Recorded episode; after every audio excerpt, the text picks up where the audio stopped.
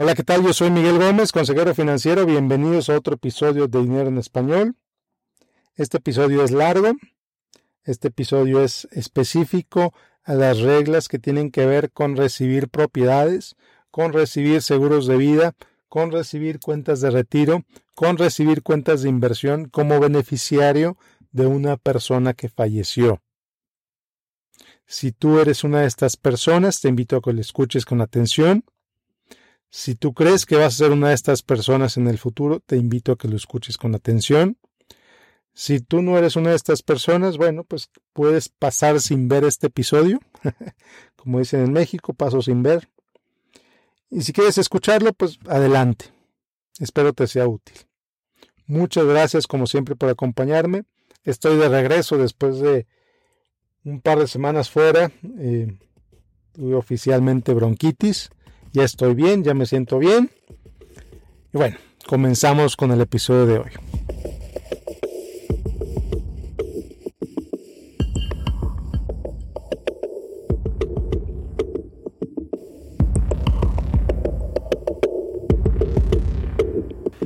Bueno, pues llevamos ya año y medio, año y medio con la pandemia.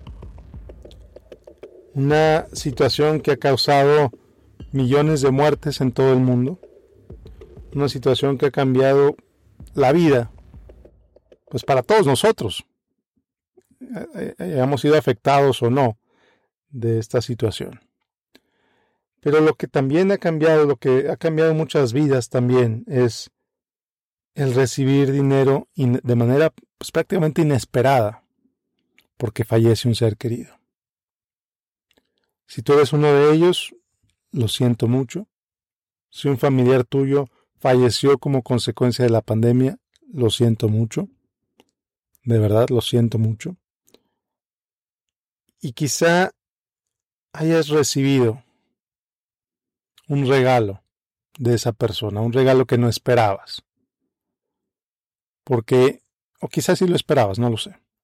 Porque te puso en sus cuentas como beneficiario como beneficiaria. Entonces, pues, yo lo he visto, esta situación trae sentimientos, pues a veces de culpa en la gente. Dice, sí, ya no tengo a mi papá, pero tengo un millón de dólares que no sé qué hacer con él. Dinero que era de él, dinero que le correspondía a él gastárselo, no me lo quiero gastar. También trae sentimientos de que wow, me cambió la vida radicalmente. Recibí dinero. Yo no sabía que mi mamá tuviera tanto dinero ahorrado. Yo no sabía que mi pareja tenía tanto dinero ahorrado. ¿Qué voy a hacer ahora con esto? Y es cuando, desafortunadamente, mucha gente cae en estafas, con gente carente de ética, con gente que, que netamente da mala asesoría y acaban pagando impuestos que no tenían que haber pagado si hubieran recibido la asesoría correcta. Y aquí vamos con el tercer escenario. El tercer escenario es, ¿sabes qué? Recibí dinero de mi papá, de mi mamá, de mi pareja. La mejor forma de, ahorrar, de honrarlos es administrar bien este dinero reconocer que este dinero ahora es mío, ver cómo lo puedo usar para vivir de acuerdo a mis valores, para vivir de acuerdo al legado que me gustaría que mi papá, que mi mamá, que mi tío viviera, porque estoy convencido que mi papá quería que yo fuera feliz, entonces voy a usar este dinero para ser feliz, para construir riqueza, para crear más con este dinero que me acaba de dar. Me duele mucho haberlo perdido, pero voy a honrar su legado con este dinero que me dio para vivir mejor, para crear más riqueza, para crear un mejor futuro para mí, para mis hijos, para mis hermanos, para quien sea.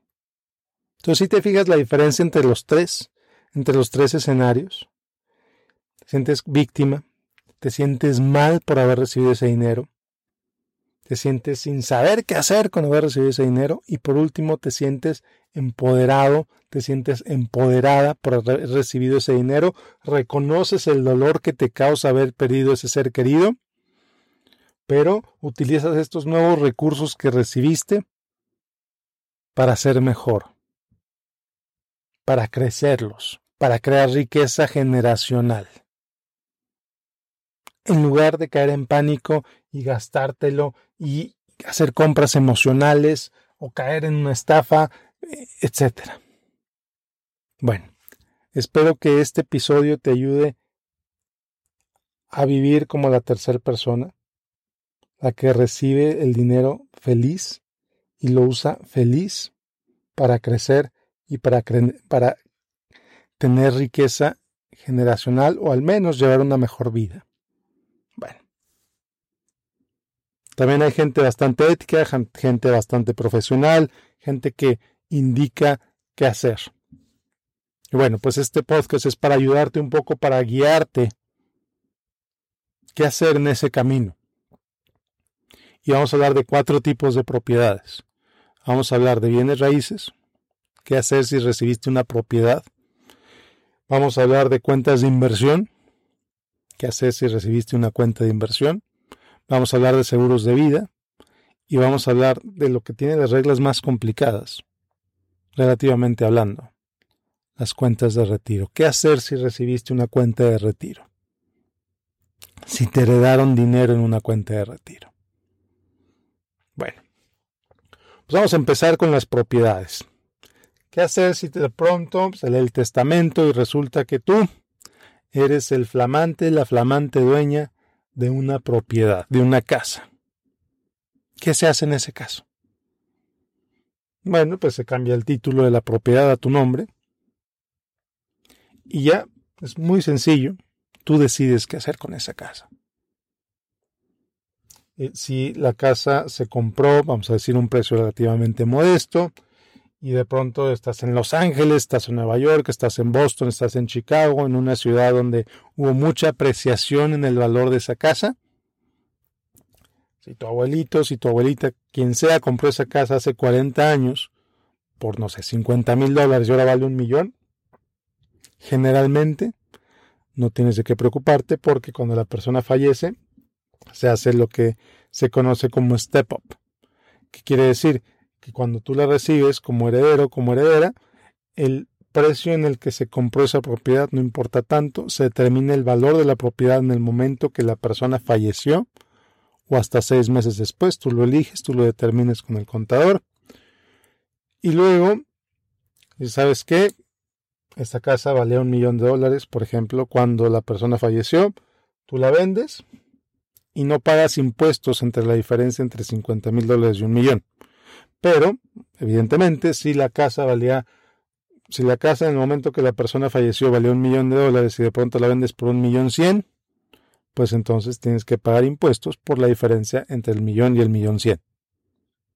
No, claro, estoy hablando, es un ejemplo, un millón de dólares puede ser cien mil dólares, puede ser quinientos mil dólares, puede ser cincuenta mil dólares, lo que sea. Esencialmente el ejemplo que estoy dando es pagas impuestos si la propiedad subió de precio entre que la persona falleció y tú la vendiste. Pagas impuestos sobre la diferencia entre esos dos precios. Ahora que si decides quedarte en esa casa a vivir, es la misma situación. Misma situación, excepto que si tú vives en esa casa, si decides vivir, si vives en esa casa por varios años y no la vendes, no la vendiste después de cinco años porque viviste en esa casa durante ese periodo, entonces el, el gobierno te dice, ¿sabes qué? Te exento de 250 mil o de 500 mil dólares de ganancia, dependiendo si eres soltero o casado. Te exentan la ganancia de esa casa si viviste en ella por los últimos cinco años antes de venderla. O sea, si recibes la casa y vives en ella por cinco años, básicamente por cinco años, aunque hay algunas minucias ahí también que desmenuzar, básicamente por cinco años, vamos a decir. El IRS, el, el Internal Revenue Service, te exenta de una cantidad de la ganancia para que no pagues impuestos porque es tu residencia principal, porque es donde vives. Maravilloso. Entonces es posible que recibas una casa, que vivas en ella, que la vendas después de X número de años y que no pagues impuestos. Fantástico. Si la vendes inmediatamente después de recibirla como herencia, como ya dije, si la vendes y no subió de precio o subió poco de precio, entonces pagas impuestos sobre la ganancia, la diferencia entre el precio que la recibiste y el precio en que la vendiste. Muy bien, fantástico. Eso es todo por bienes raíces. Muy resumidas cuentas, obviamente. Bueno, muy bien. Ahora, ¿qué pasa si recibes una cuenta de inversión? Si recibes dinero que está en una cuenta de inversión, en algún broker, en Fidelity, en Schwab, en TD Ameritrade, en donde sea, esa la persona que falleció te puso como beneficiario en esa cuenta, lo que se conoce como payable on death. Si esa persona te puso como beneficiario, entonces pusieron como payable on tú recibes esa cuenta, esa designación de payable on se salta el testamento y tú como beneficiario recibes ese dinero y ocurre lo mismo que con la casa. Tú le dices al broker, ¿sabes qué, broker? el eh, custodio, como se llame, tú le dices, ¿sabes qué? Falleció esta persona. ¿Qué tienes que hacer? tienes que mandar el certificado de fallecimiento, le tienes que mandar pruebas de que tú eres tú, de que tú eres la persona a la que le heredaron ese dinero. Entonces lo que pasa es que te dan la opción de abrir una cuenta a tu nombre y transferir los activos que estaban en la cuenta de la persona fallecida, los transfieren a tu cuenta ya están a tu nombre y tú decides qué hacer con ellos. Y las mismas reglas que pasan con la casa pasan con inversiones, pasan con acciones. El custodio, el IRS, no le importa la fecha en la que la compró el fallecido, le importa la fecha en la que falleció esa persona para entonces determinar cuál va a ser la ganancia. Entonces vamos a decir que tienes acciones de Apple en esa cuenta, ¿no? acciones de Apple que, tú, que la persona que falleció, tu tío, tu papá, quien sea, las compró a 10 dólares. Cuando falleció esa persona, de pronto esas acciones de Apple valían 150. Por ejemplo, ¿no? Bueno, entonces el impuesto, y cuando tú las vendes, las vendes en 151, por ejemplo, ¿no? Entonces pagas impuestos sobre el dólar de ganancia entre la fecha que falleció la persona y la fecha que la vendiste. Muy sencillo. Y luego ya tú decides qué hacer con ellas. Ahora, si cuando la persona falleció valían 150 y tú las vendes en 148, entonces pues incurres en una pérdida que generalmente es deducible. Muy sencillo, muy transparente, se pasa de la cuenta de la persona a tu, a tu cuenta, lo vendes, pagas impuestos sobre las ganancias desde la fecha en que falleció la persona, que pueden ser ganancias muy poquitas, o generas una pérdida si la vendiste a menos de el precio cuando falleció la persona. Muy bien, muy sencillo, muy transparente. Ok, pasemos al tercer tipo de activo, seguros de vida. Fallece la persona, tú estás listado o listada como beneficiario en un seguro de vida ¿Qué pasa en esa situación? La compañía de seguros, tú le tienes que decir a la compañía de seguros que la persona falleció.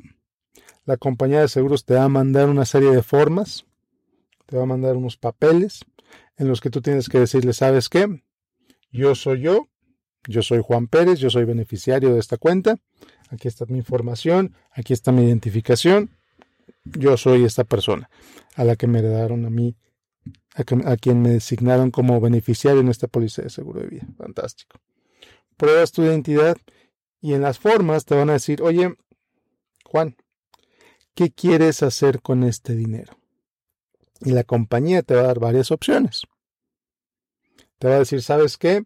Nosotros te mandamos un cheque fijo mensual cada X tiempo por el resto de tu vida. ¿Sabes qué? Déjalo aquí, te pagamos un porcentaje de interés muy pequeñito. O sabes qué, solicita un cheque y te mandamos un cheque en este momento. La opción, cada quien determina la opción que más le conviene. Generalmente, es mejor idea pedir el cheque en su totalidad para que tú como beneficiaria tengas el control sobre qué hacer con ese dinero. Entonces ya tú sabrás qué hacer con él. Y aquí, ojo, bien importante. Bien importante. Si no, y esto le pasa a mucha gente, es como cuando la gente se gana la lotería. Tú estás acostumbrado a llevar tu vida normal, llevando una vida con tus ingresos que tienes actualmente, y de pronto un familiar tuyo fallece, tu papá, tu mamá, tu tío, quien sea, fallece. Estás listado como beneficiario en la póliza del seguro de vida y de pronto, de la noche a la mañana, eres millonario, eres millonaria. Lo que desafortunadamente le pasa a muchísima gente es que se lo gastan de la noche a la mañana y acaban como el 70 o más por ciento de los ganadores de la lotería, quebrados. Entonces, mucho, mucho cuidado si eres beneficiario, si recibes dinero, si recibes propiedades, si recibes dinero que no esperaba recibir. Mucho cuidado con cómo lo uses para que no termines quebrada, para que no termines quebrado. Y no te pase lo que le pasa a mucha gente que se convierte en rico, en rica, en millonaria, de la noche a la mañana. Sí, yo sé, es difícil, es duro sobrellevar la muerte de un ser querido. Eso lleva a tomar decisiones emocionales con el dinero. Hay quien decide gastarse el dinero porque ese gasto le genera dopamina y le genera emociones y le, y le evita llevar el dolor. Y acaban quebrados. Y acaban peor que como estaban que no te pase a ti. Mucho, mucho cuidado. Entonces ya hablamos de propiedades, ya hablamos de cuentas de inversión, ya hablamos de pólizas de seguro. Ahora vamos a hablar sobre cuentas de retiro. ¿Qué pasa cuando recibes una cuenta de retiro? Cuando eres beneficiaria, beneficiario en una cuenta de retiro. Y aquí las reglas un poco más complicadas. Nos va a tomar un poquito más de tiempo para explicártelas. Bueno, lo que le dice la ES, lo que dice el sistema tributario. La primera pregunta que se tiene que hacer la persona que recibió el dinero es, ¿yo soy el cónyuge o no soy cónyuge de la persona que falleció? Si eres el esposo o la esposa de la persona que falleció, hay una serie de reglas si eres el hijo, el sobrino, el primo, lo que sea que no sea cónyuge, tiene otra serie de reglas. Antes de empezar con la explicación técnica de qué hacer como beneficiario de una IRA y de un plan de retiro, te aclaro, las reglas son un poco complejas. Te sugiero acudir a tu contador de confianza, a tu contadora, son temas de impuestos, tu asesor financiero, suponiendo que tu asesor financiero sabe sobre esto, para que recibas una asesoría individualizada de acuerdo a tu situación particular. Lo que voy a hablar aquí son reglas generales.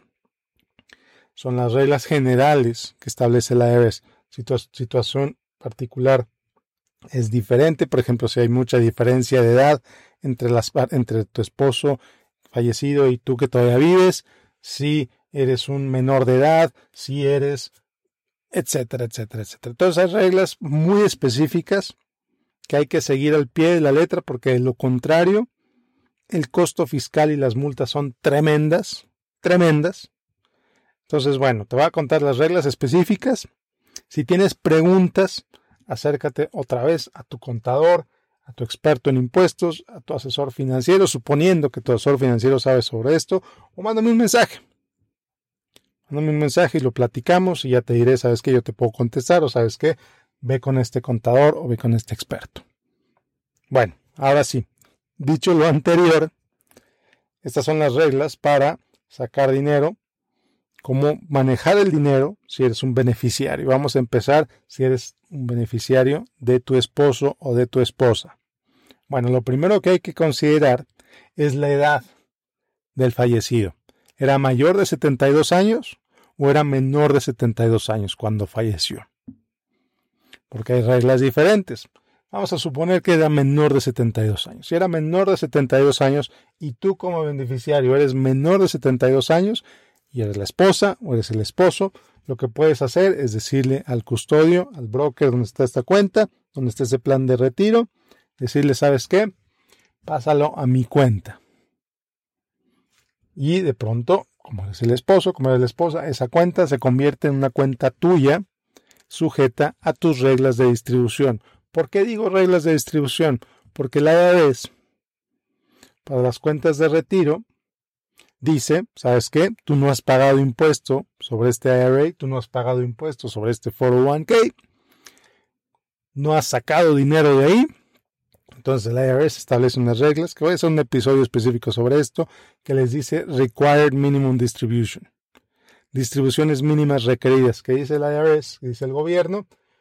No has pagado impuestos sobre esto, yo necesito dinero. Cuando cumples 72 años tienes que empezar a sacar dinero de esa cuenta. Tú sabes si te lo gastas o no, pero tienes que sacar dinero de ahí, porque el dinero que sale de ahí es ingreso para ti, ingreso sobre el cual tienes que pagar impuestos maravilloso. Entonces, si tú eres un esposo o una esposa menor de 72 años, tu pareja era menor de 72 años, tú puedes elegir tratar esa cuenta como si fuera tuya y sigues difiriendo impuestos hasta que cumpla 72. Pero es bien importante decirle a la compañía, al plan, al broker, antes de 60 días del fallecimiento, que quieres que esa cuenta sea tuya y lo que hacen es la transfieren una cuenta a tu nombre.